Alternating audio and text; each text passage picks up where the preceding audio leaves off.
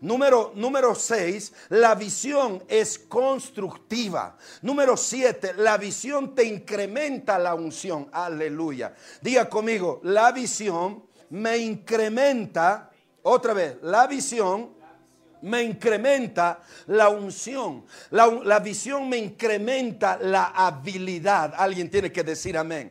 Hay mucha gente, Señor, dame unción, dame unción. ¿Para qué te va a dar si no tienes una, si no tienes en qué moverte? Si no tienes una visión, si no vas a correr, si no vas a desarrollar. La unción viene para aquellos que tienen una visión. ¿Por qué? Porque la unción los va a capacitar, la unción los va a empoderar la unción les va a dar la habilidad que necesita. No solamente la habilidad, más adelante vamos a ver, la unción va a desatar la riqueza, la prosperidad, el dinero, los recursos que necesitamos. Donde hay visión, Dios va a respaldar. Alguien tiene que decir amén. Siempre Dios para empezar algo con alguien empezó con una visión. Y sobre esto dice la palabra del Señor que Él es el que nos unge. Él es el que nos capacita. Por eso es importante entender que la visión, diga conmigo, la visión incrementa la unción. En este tiempo yo declaro y profetizo que cuando se abran tus ojos y se abran tus oídos hacia una visión amplia sobre tu vida, vas a empezar a crecer en un nuevo nivel de autoridad. Vas a crecer en un nuevo nivel de unción. Viene un nuevo manto sobre tu vida para que empoderes la visión que Dios ha depositado sobre tu vida. Uno, dos, tres, recíbelo ahí donde estás. Número ocho, la visión es generacional. Diga conmigo, generacional y es global. Es decir, que Dios no te va a dar una visión para algo chico. Dios no te va a dar una visión solo para que pienses en tu iglesia. La religión quiere que tú te enfrasques en tu iglesia. Quiere que te enfrasques en las cuatro paredes. La religión, la, la religión siempre te va a poner límites, siempre te va a poner obstáculos, siempre va a frenar la expansión de tu mente. Pero cuando viene la visión de Dios, primero que es global. En el nombre de Jesús de Nazaret, se te, vas a extender a la derecha, te vas a extender a la izquierda, vas a pasar otras naciones. No sé si usted está aquí, deja de pensar en cosas pequeñas. Dice el libro de Salmos capítulo 2, pídeme naciones y yo te las daré. Pídeme naciones y yo te las daré. No deja de pensar en tu pueblo, deja de pensar solamente en tu cultura, deja de pensar solamente en el área donde tú estás. Empieza a levantarte en el nombre de Jesús de Nazaret y empieza a pensar globalmente. Piensa ahí en América del Norte, piensa en América del Sur, piensa en Europa, piensa, piensa más allá de tus cuatro paredes, piensa más allá de tu frontera de pueblo. En el nombre de Jesús de Nazaret, hoy se desata ahora mismo una visión global sobre tu vida. Aleluya. Salmos capítulo 2 versículo 8 adelante. Dice, yo publicaré el decreto, mire lo que dice. Yo publicaré el decreto. Jehová me ha dicho, mi hijo eres tú. Versículo 8, pídeme y te daré por herencia las naciones. Aleluya. Diga conmigo, Dios no se acortó. Dígalo, Dios no se acortó. Estás ahí con tus miembros de 50 personas, extiéndete a 500, extiéndete a 600, 700. Ahí estás rodeándote con 10 discípulos, extiéndete. Te has quedado con una casa de paz, extiéndete a una red en el nombre de Jesús de Nazaret. Obviamente siempre hazlo bajo sujeción. Aleluya. Pídeme y te daré naciones por herencia las naciones como posesión tuya, los confines, aleluya, mire lo que dice. Los confines, ¿qué quiere decir? Lugares donde no conoces, lugares donde no has pensado, lugares donde no han mencionado. Oh, los confines de la tierra te están esperando. Diga conmigo, la visión Otra vez, la visión no es local, la visión no es particular para un grupo de personas. Necesitamos romper esa mentalidad donde dice, es que yo no creo en las iglesias, en las mega iglesias, es que yo no creo en las iglesias grandes. Pues no crees en las iglesias grandes, ¿sabes por qué? Porque piensas que lo vas a hacer tú solo. Pero cuando tú tienes una visión inclusiva, no solamente vas a llegar a la iglesia donde tú estás, vas a llegar a la iglesia al norte, al sur, al este, al oeste en el nombre de Jesús de Nazaret. Recíbelo ahí donde estás. Diga conmigo, la visión es global, la visión es generacional.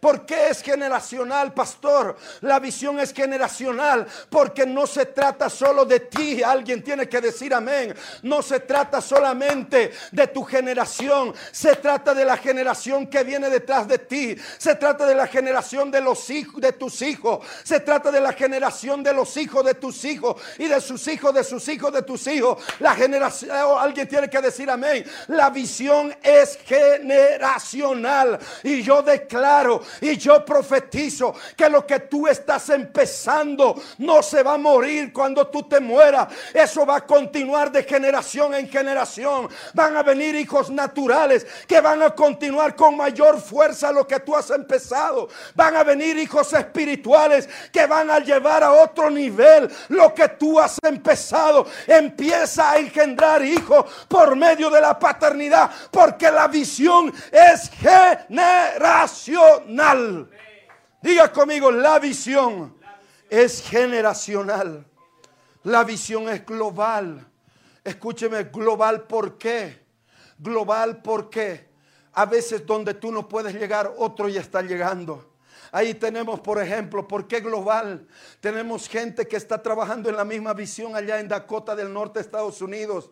Está trabajando gente en Italia. Está trabajando gente en Suiza. Está trabajando gente en España. Es global. Yo no necesito estar en España. Yo no necesito estar en Italia, en Suiza. No necesito estar en Estados Unidos. No necesito estar en otra ciudad. Porque la visión es global y es generacional. Hay gente que se ha, ha sido engendrada. Que lo mismo que estoy estoy haciendo, lo mismo que estoy pensando, lo mismo que estoy edificando, están edificando otros lados, lo mismo que estoy conquistando por este lugar, están conquistando otro. Por eso tú tienes que creer en la paternidad, tú tienes que fortalecer la paternidad, porque la paternidad desata un legado puro para extendernos y para hacer que, la, que lo que hemos empezado, para hacer que la visión pase de generación en generación. Dígale a su vecino que está ahí, lo que he empezado no va a morir cuando yo me muera.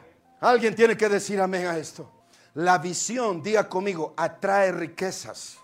Otra de las características de la visión de Dios, escúcheme bien, la visión de Dios, escuche, la visión de Dios la financia Dios. Otra vez se lo digo, la visión de Dios la financia Dios.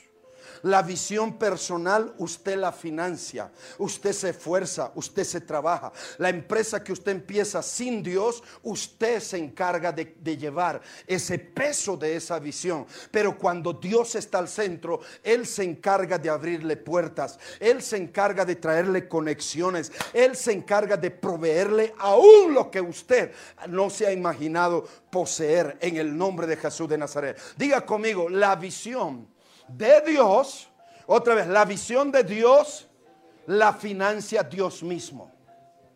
Si es de Dios, Dios la va a financiar. Alguien tiene que decir amén. Diga conmigo, si es de Dios, Dios va a proveer. Entonces la visión de Dios atrae la riqueza. La visión de Dios tiene provisión. El dinero en la visión de Dios no es problema. Alguien tiene que decir amén. Cuando es una visión de Dios, el dinero no es problema. Dios te va a proveer de cualquier manera. Dios te va a sustentar de cualquier manera. Él lo va a hacer a través de inteligencia, a través de medios creativos. Él lo va a hacer a través de transferencia de riqueza. Él lo va a hacer de la forma que menos piensa. Pero Dios va a traer la provisión que tú necesitas. alguien estoy hablando en este momento. Dios te va a traer la provisión para esa tierra que tú necesitas comprar para tu templo. Dios te va a traer el dinero, Dios te va a traer los recursos para el edificio que necesitas para que tú puedas para que tú puedas reunir a tu congregación. Dios te va a traer la empresa que tú necesitas. Dios te va a traer el negocio que tú necesitas. Dios te va a traer el recurso que tú necesitas. Tus zapatos no se te van a gastar. En el nombre de Jesús de Nazaret, Dios no te va a abandonar. Cuando es una visión de Dios, pasarás por el desierto. Tus pies no se te van a hinchar. Tus zapatos no se te van a gastar. Tu ropa no se te va a envejecer. Él mismo te va a proveer hasta que llegues a la tierra de Canaán y empieces a, a producir, empieces a acabar en ese lugar. Porque la visión viene de Dios. Diga conmigo, la visión que viene de Dios atrae los recursos. Aleluya. Aleluya. Donde está la visión de Dios, atrae los recursos. Pregúnteme si no fue así en mi vida. Pastor, ¿cómo ha hecho para comprar terrenos? Pregúnteme. Simplemente he activado la visión. He empezado a construir y vino la provisión. Antes de empezar a construir, antes de dar un paso en la construcción y en la visión, no había recursos, no había dinero. Empecé a construir y eso se está acelerando y se está acelerando y se está acelerando. Porque Dios promete y es como un principio y un patrón. Tienes una visión, tienes provisión. Diga conmigo, la visión. Otra vez, la visión atrae los recursos. Entonces el dinero en el reino de Dios, el dinero en la visión, no es importante, diga conmigo, no es para preocuparse, porque Dios nos va a proveer. ¿Cuántos pueden decir amén? Fíjese, mire, mire qué poderoso está esto. Dios le dio, Dios le dio una orden a Nehemías, otra vez, de edificar los muros, de edificar las puertas. Dios le dio gracia delante del rey. Él no tenía dinero, él salió sin ni un peso del palacio del rey. Se fue a su ciudad solamente con su caballito, con su camello, con su burro, no sé con qué se fue, pero se fue así. Pero el rey le dijo, ¿qué necesitas? El rey le dijo, ¿qué necesitas? Madera, te voy a dar madera. Necesitas soldados, te voy a dar soldados. Necesitas obreros, te voy a dar obreros. No mi rey, porque no mi rey, Dios me va a proveer. Entonces él se fue y Dios nunca le hizo faltar. Los muros nunca, escuche bien. Los muros nunca se nunca pararon de edificarse por tema de recursos. Los muros en algún momento fueron retrasados porque había resistencia del diablo, porque el diablo sabe que siempre, escúcheme, donde hay una visión, él tiene que levantar antiedificadores, antivisionarios se va a levantar con todo el diablo y no es que te falte recurso. El recurso estaba ahí, pero se levantó un zambalá como siempre levantan en las redes, en las iglesias, en los ministerios, en la visión. Siempre hay un zambalá, siempre hay un Tobías por ahí, antiedificadores, gente que no le gusta correr en la visión, gente que está poniendo obstáculos en la visión. Pero Dios nos promete que no nos faltará recursos mientras nosotros estemos en esa visión. Cuando tú estás en una visión, empresarial y es de Dios. Esa visión de negocio es de Dios. Esa visión de la iglesia es de Dios. Porque hay gente que abre iglesias como si fueran kioscos de hamburguesa y creen que Dios les va a respaldar. Abren en rebeldía, hablen en, enojados, hablen, abren en su, propio, en su propio interés y Dios no le respalda en nada. Pero si Dios te mandó a hacer, Dios te va a respaldar. Aún Dios va a avergonzar a los zambalat. Dios va a avergonzar a los Tobías. Va, Dios va a remover a los antiedificadores de tu vida en el nombre de Jesucristo de Nazaret. Gente que pone obstáculo en lo que tú estás haciendo hoy en el nombre de Jesús de Nazaret es removido ahora. Wow. Diga conmigo, los recursos en Dios no es problema. Otra vez, los recursos en Dios no es problema. Lo primero que usted tiene que establecer es la visión. La seguridad de que Dios le ha hablado. La seguridad de que esa visión es de Dios. Y si es de Dios, Dios te va a proveer el dinero. Y Dios no solamente te va a proveer, sino que Él te va a dar poder. Diga conmigo, Él me va a dar poder. Y de esto hemos hablado la anterior vez. Dios me va a dar poder para hacer riquezas. Aleluya. Diga conmigo, Zambalat y Tobías, antiedificadores, son removidos en el nombre de Jesús de Nazaret. Hay muchos Zambalat que se introducen y dicen, Nemías, queremos edificar contigo, queremos ser parte de la visión. Y lo que tienen es intenciones ocultas. Lo que quieren es retrasar la construcción. Lo que quieren es distraer la construcción. Y si tú eres un antiedificador, arrepiéntete. Arrepiéntete en el nombre de Jesús de Nazaret. La visión genera, atrae, escuche bien, mire lo que dice esto. Le estoy compartiendo de un libro tan pequeñito pero tan poderoso que le va que le va a sacar de todo fracaso de la vida. Mire, no cuesta casi nada. Simplemente es para cubrir los costos y para que usted para que usted en otra oportunidad siga recibiendo más material. Nuestra intención no es ganar dinero. Nuestra intención es edificarle. Aquí hay mucha revelación, el poder de la visión.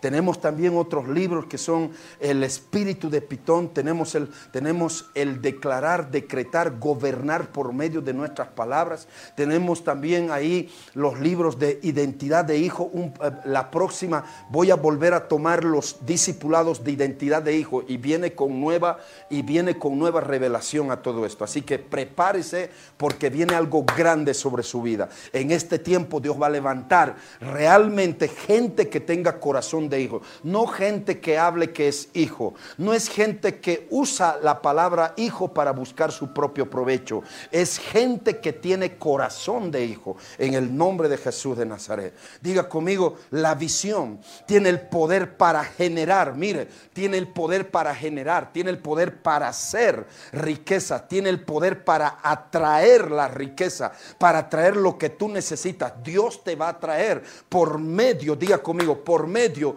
de una visión. Entonces Dios sabe que la visión necesita recursos. Dios sabe, escúcheme, para llegar donde usted yo necesito dinero. Es más, no podría, no, no, podría llegar con un buen internet para que usted pueda recibir en este momento. Necesitamos dinero para pagar las luces, necesitamos dinero para pagar a los diferentes, a las diferentes personas que trabajan. Necesitamos dinero para llevar la palabra, para hacer esto, para hacer el trámite, para pagar impuestos, etcétera. necesitamos dinero. El dinero no lo usamos para nuestro propio beneficio. El dinero lo usamos para la visión, para bendecirte, para edificarte, para llevarte a otro nivel, para abrirte los ojos, para abrirte los oídos y para que el día de mañana tú estés edificando lo que Dios quiere que tú edifiques. Dele un fuerte aplauso al Señor. Diga conmigo, recursos financieros, pero no solamente recursos financieros, Él también va a traer materiales, materiales que tú necesitas en el nombre de Jesús de Nazaret.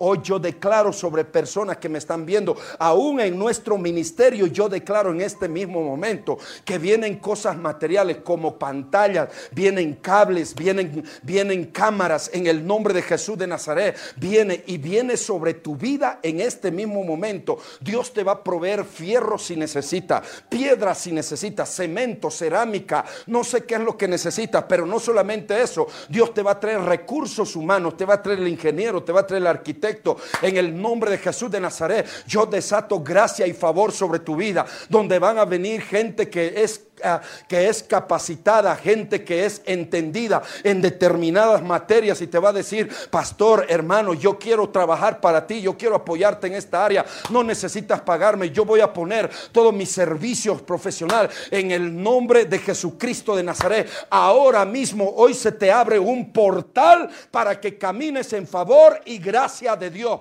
en el nombre de Jesús de Nazaret. Si hay gente que me está viendo y quiere sembrar y quiere pactar esta palabra, quiere quiere creerle en esta palabra, porque vienen terrenos, vienen ofertas, vienen recursos humanos, viene la gente correcta que te va a ayudar a edificar, viene la gente correcta que tiene la visión que tú tienes, que aquello que te iba a costar eh, tal vez 100 millones, 100, mil pesos en el nombre de Jesús de Nazaret, te van a traer a 20 mil, te van a traer a 10 mil pesos. No sé si hay alguien que tiene que sembrar por esto, que tiene que pactar por esto, si hay gente que tiene que tardar tal vez 20 años, lo va a hacer en 10 años, en el nombre de Jesús de Nazaret. Ahí en pantalla se está para que usted empiece a escribirnos, a donar. Escríbenos para que usted sea bendecido. El cielo en este momento está abierto. El río está fluyendo para que su milagro se desate ahora. Uno, dos, tres. Camina en fe, siembra en fe, llame en fe, porque Dios está abriendo el cielo a su favor. Aleluya.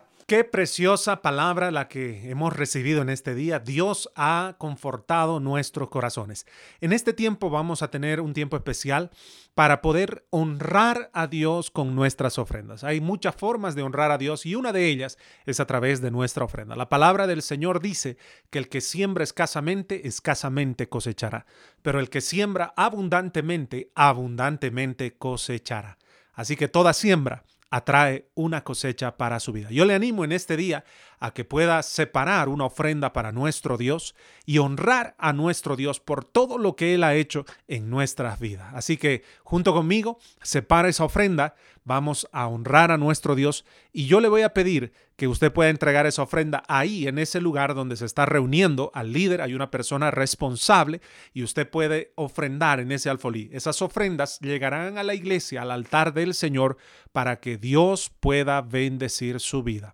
La Biblia nos enseña muy claramente que es más bienaventurado dar que recibir. Así que vamos a hacerlo con gozo en este tiempo. Yo le pido que incline su rostro y ore conmigo esta oración. Padre Celestial, te damos gracias por todo lo que has hecho en este día. Bendecimos tu nombre, te damos gracias por tu palabra. Gracias por levantarnos, por edificarnos, Señor. Gracias por las maravillas que hemos visto a lo largo de todo este tiempo en nuestras vidas. En el nombre de Jesús, Padre, yo quiero bendecir a toda persona que está sembrando con gozo, con fe en este día y declaro cielos abiertos sobre su vida. A través de esta ofrenda, Señor, yo declaro que vienen milagros también financieros a sus vidas. Toda persona que está en necesidad, en el nombre de Jesús, yo declaro en el nombre precioso de nuestro Señor Jesucristo que se rompen esas ligaduras. En el nombre de Jesús viene un rompimiento en tus finanzas. Se acaba el tiempo de la escasez. Se acaba el tiempo de la limitación y entras en una temporada de abundancia. Yo desato ideas creativas sobre tu vida. En el nombre precioso de Jesús, desato el poder para hacer riqueza, porque Dios nos da el poder para hacer riquezas, dice su palabra. Tómalo en el nombre de Jesús y ahora mismo maldigo toda escasez, maldigo todo espíritu que ha estado robándose tus finanzas, llámese oruga, saltón, revoltón, todo el ejército que ha venido en contra de tus finanzas, hoy cae por tierra y decreto en el nombre precioso de Jesús que tú entras a una temporada de abundancia. Jehová diré, Jehová proveerá. Amén y amén. Hoy quiero dirigirme a toda persona que escucha este programa por primera vez, esta predicación, o quizás usted estaba apartado del Señor y hoy quiere reconciliarse con Dios. La palabra del Señor dice que Dios nos ama y tiene un propósito para cada uno de nosotros. Sin embargo, el pecado nos separa de ese amor y de ese propósito. Es por eso que toda persona que rechaza a Jesús Toda persona que no tiene a Cristo en su corazón jamás podrá experimentar el propósito de Dios en su vida ni su amor. La palabra del Señor nos enseña que hay dos lugares donde todo hombre y toda mujer va cuando muere, al cielo o al infierno. La pregunta, amigo amiga que está sintonizando este programa, es ¿dónde se iría usted si muriera hoy? ¿Al cielo o al infierno? ¿Quiénes van al infierno? Toda persona que vive en pecado no se arrepiente y rechaza a Jesús como su Señor y su Salvador quienes van al cielo, toda persona que acepta a Cristo en su corazón, se arrepiente de sus pecados y lo confiesa como su Señor y su Salvador. Un día todos vamos a morir. La pregunta es, ¿dónde nos iremos? Al cielo no se entra por obras, sino por gracia. La Biblia dice, no es por obras para que nadie se gloríe, sino es por la gracia de Dios. Hace dos mil años atrás, Un hombre llamado Jesucristo murió en la cruz por sus pecados y por los míos. Dios quiere perdonar sus pecados en este día. Hay una nueva vida, hay una nueva esperanza para usted y toda su familia cuando usted acepta a Cristo en su corazón. Así que yo le animo en, esta, en este momento a que pueda abrirle su corazón a Jesús y entregarle su vida a Él. La palabra del Señor dice que Cristo murió por nuestros pecados, que Él murió por nuestras enfermedades y el castigo de nuestra paz fue sobre Él. Por su llaga fuimos nosotros curados.